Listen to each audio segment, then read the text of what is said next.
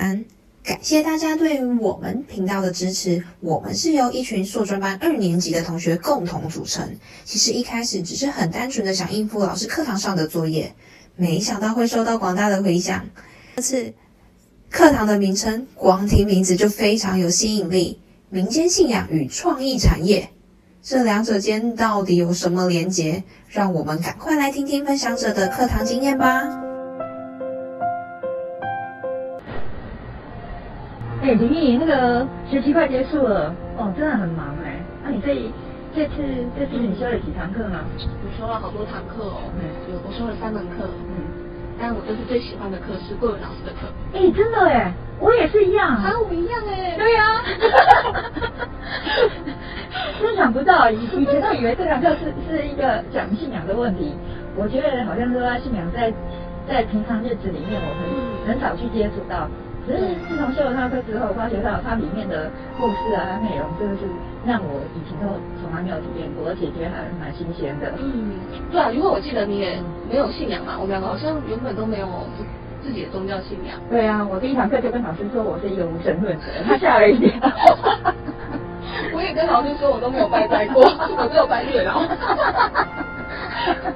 哎，他结果。结果这次课修下来，竟然认识了十几个神耶，真讶异。真的认识好多神明。嗯，不过虽然说台湾是一个那个那么呃那么多的呃多信仰的一个一个一个方式哈，那我发觉说其实每个神的背后其实有它的故事，还有它的意义在，有它的文化跟历史。你觉得哪个神你觉得让你印象特别深刻的？桂文老师说，桂文老师，我印象最深的是桂文老师在讲有印宫的时候，嗯，因为我原本去就是经过有印宫庙，我听人家说那都是孤魂野鬼的庙，所以其实我会害怕，嗯，但后来桂文老师就是有把整个有印宫的一些历史啊、一些文化告诉我们的时候，就会发现说，其实有印宫他们其实也是，嗯，他们。其实台湾人蛮可爱的，你不会觉得吗？其实我刚听你讲说有运动的时候，刚开始听我也觉得很毛，后来才知道哦，原来是台湾的县民，对他们每个人都是出自于善心。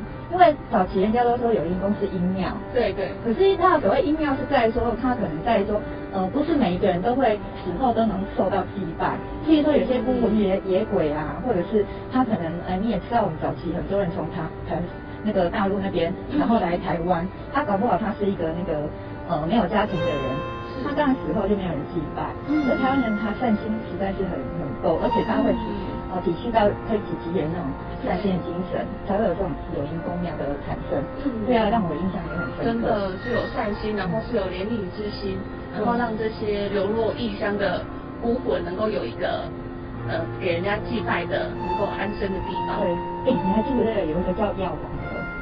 哎有有哈，啊老师还讲说他的脸他的脸会有好多种颜色，你还记不记得？有有有记得。有一个是绿色的，哦，他好像采药，然后要去救人，所以他脸是绿色的。啊，另外一个我记得那时候他讲时候我就笑出来，他说 他是脸是黑的，然后同学说他是中毒。原来台湾的台湾的庙那个神奇里面。竟然还有这样可爱的一个背后一个可爱的，对不对？哎，我是觉得还蛮好玩的。好多元哦。对呀对呀，就像妈祖，你还记记不记得妈祖？是。哎，妈祖可能就是，其实她是人家说她是一个海海上的一个美女神，可是后来我才知道，原来是住在那个大陆沿岸哦，还有台湾，我们台湾是海岛嘛，是。那自然而然对海的畏惧性是有，而且人通常是无力感，嗯。那借由这妈妈祖这样的一个神的化身。真的会给那些寻常人带来带来很很多的平安还有祝福，我觉得意义上真的是真的是还还不错，而且看到妈祖来讲的话，觉得他面容啊，他是在给人家感觉就是被安全感，对，真的还不错。而且神明就有很多面相哎，老师好像有说过，就是哪一个神明也是在追求妈祖，对对对，哪一位神明？我知道，可是我忘了他的他的名字。啊，不过我知道说台东，台东好像，哎，台东好像是这次的那个农历节，好像一个就类似那个妈，他好像是抢亲还是什么的。哦，原来原来那个神明之间还有这样故事跟典故，我觉得还蛮好玩的。跟人一样，对，都是人性。对。还有我发觉还我还有一个印象很深刻的地方，以前以前对庙来讲哈，我只知道印象当中听那个听长辈，尤其是阿公阿公辈的，他们可能到庙里去下棋啊，还有聊天呐。事实上，它等于说在古早的时候，它是一个活动中心。那后来才变成一个哦，譬如说有祭典什么之类的，那庙就已经变成以前哎多功能，而且它是一个一个等于说一个以前在那个乡镇时代，它是一个活动中心，这样讲比较快。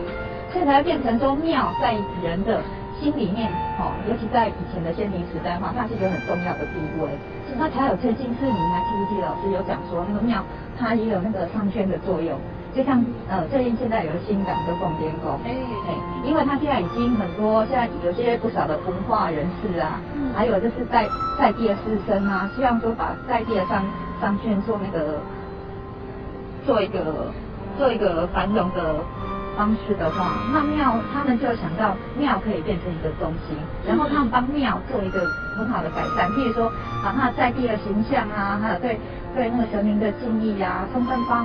发挥在邻里之间的互助合作性啊，那借由一些文化的提升，还有形象的设计，然后譬如说可能对庙的庙的有些相关产业啊，像香的香的那个制作啊什么之类的内容，都把它融入到这个这个那个商圈里面。我觉得这样一个作用来讲的话，真的可以把庙的那个呃，就是另另外的一个意向跟那个使使命感、使命感的地方，我现在借由这样商圈的经营，也是一个很好的方式。嗯我感觉，如果你修了这门课，让你对宗教、对民间信仰，好像跟修这门课之前有什么不一样？哦，不一样的地方就是，原来神明来讲不是放在心上的，应该是每个人就对对这片土地的爱护来讲话，事实上也可以达到我们对凝聚力啊。所以说，可能你还记不记得老师有讲过一个百足蜈蚣的故事？对，那百足蜈蚣，我发觉说。从那影片看了之后，我发觉说也是很很大感动，就是说原来人跟人的传承，尤其是世代传承当中，应该是借有一些仪式来知道说，对，那连接作用是很重要的。尤其你可以听到说你爸哎父之辈哦跟你讲说，哎这是我什么时代有做过同样的事情的时候，那种经验就是不一样。对，嗯，就是这个在民间信仰，它对人之间的这个凝聚力、人之间的连接扮演很重要的角色。对呀，对呀，对呀。所以，所以我现在不再也不敢说把那个信仰这件事情当做是一个，哎呀，然后是迷信啊什么之类之上。我发觉说，其实他每个每个仪式、每个神，还有就是每个想法当中是融入很多先民一些思想，他把这些善的部分变成一个转移作用，然后希望说用。呃，传呃，这个传承的方式，把好的东西保留下来。我觉得这样历史价值跟意义，不单是说只有在艺术方面，其实在人的那个道德感啊，各方面都是一个很大作用。嗯，就是民间信仰其实就是融入在我们生活之中。对。哎，那你这次期末报告报告准备怎么样？哎，你题目呢？我这是。呃，题目在做有印宫的疗愈的历程，就是在讲说，就是有印宫就是俗称的孤魂野鬼，但是就是我们提供了有印宫这个庙宇，让孤魂有地方可以被祭拜，然后其实也让在世，因为有印宫大部分都是一些发生意外的人，可能是水啊，可能是一些水难，或者是呃意外死亡的人，那我们去提供这个庙宇，让人家祭拜的时候，其实也让在世的人的心得到安宁，然后得到一种治疗的效果。所以其实宗教信仰也是一种对呃民间的一种疗愈的历程，所以我是想要来呃探讨这个部分。嗯，这个题目不错，而且我发觉说你探讨的那个深层的地方，让人家觉得觉得说，其实哦，人家早期都说，哎，它是阴庙，它是阴庙，事实上它的它有跟它的重要意义在。嗯，那云问你这次期末报告在做什么？我这次啊，我想做一个呃那个三浦抽签。哇，好酷哦！因为，因为我发觉说台湾的签诗的里面，很多人就是因为心里有需求，然后去问世。那既有这样看占卜，还有就是抽签诗的内容里面哈，甚至也让有一些人可能对他自己的人生方向啊，或者感情啊各方面，他如果不顺遂的地方，借由一张这样小小的符，或解签人给他一些方向的话，我觉得他也是可以起很大作用。就其实我们研究的主题都跟就是宗教怎么去帮助人的心理的状态，让人能够更平静、更得到疗愈的过程。对啊，所以信仰哦，好像不单就是说信不信的问题，信仰就是说给你自己建立一些一些那个人生的价值观。嗯，我觉得正面意义应该会大于负面意义，尤其现在可能是科技时代。嗯，科很多人都不信。对，因为他认为说啊神，只不过是认认为说是他用真假来去定义它，可是它真假背后其实是假的，可是它是人赋予它一些情感还有正面意义。我觉得这个已经比实质意义来要大的很多，嗯所以就不要以那个迷信的角度去看待。其迷信在在于说，可能如果今天信仰的内容是有问题的话，而且会残害人的话，那我们用迷信来定义它，我是觉得是对的。毕竟我们要找到的神是对我们有正面价值的话，那如果不要。把信仰这个东西一竿子打翻船的，我觉得这样对其他神明来讲就有点太无辜了，真的不公平。对，所以其实可以从历史的、文化的、心理上面的角度来看待民间信仰这件事情。对，所以我想哦，今天今天跟你聊那么多，如果今天各位老师有听到我们的说法的话，相信他一定很高兴的。欢迎大家修各位老师的课。对。两个真会。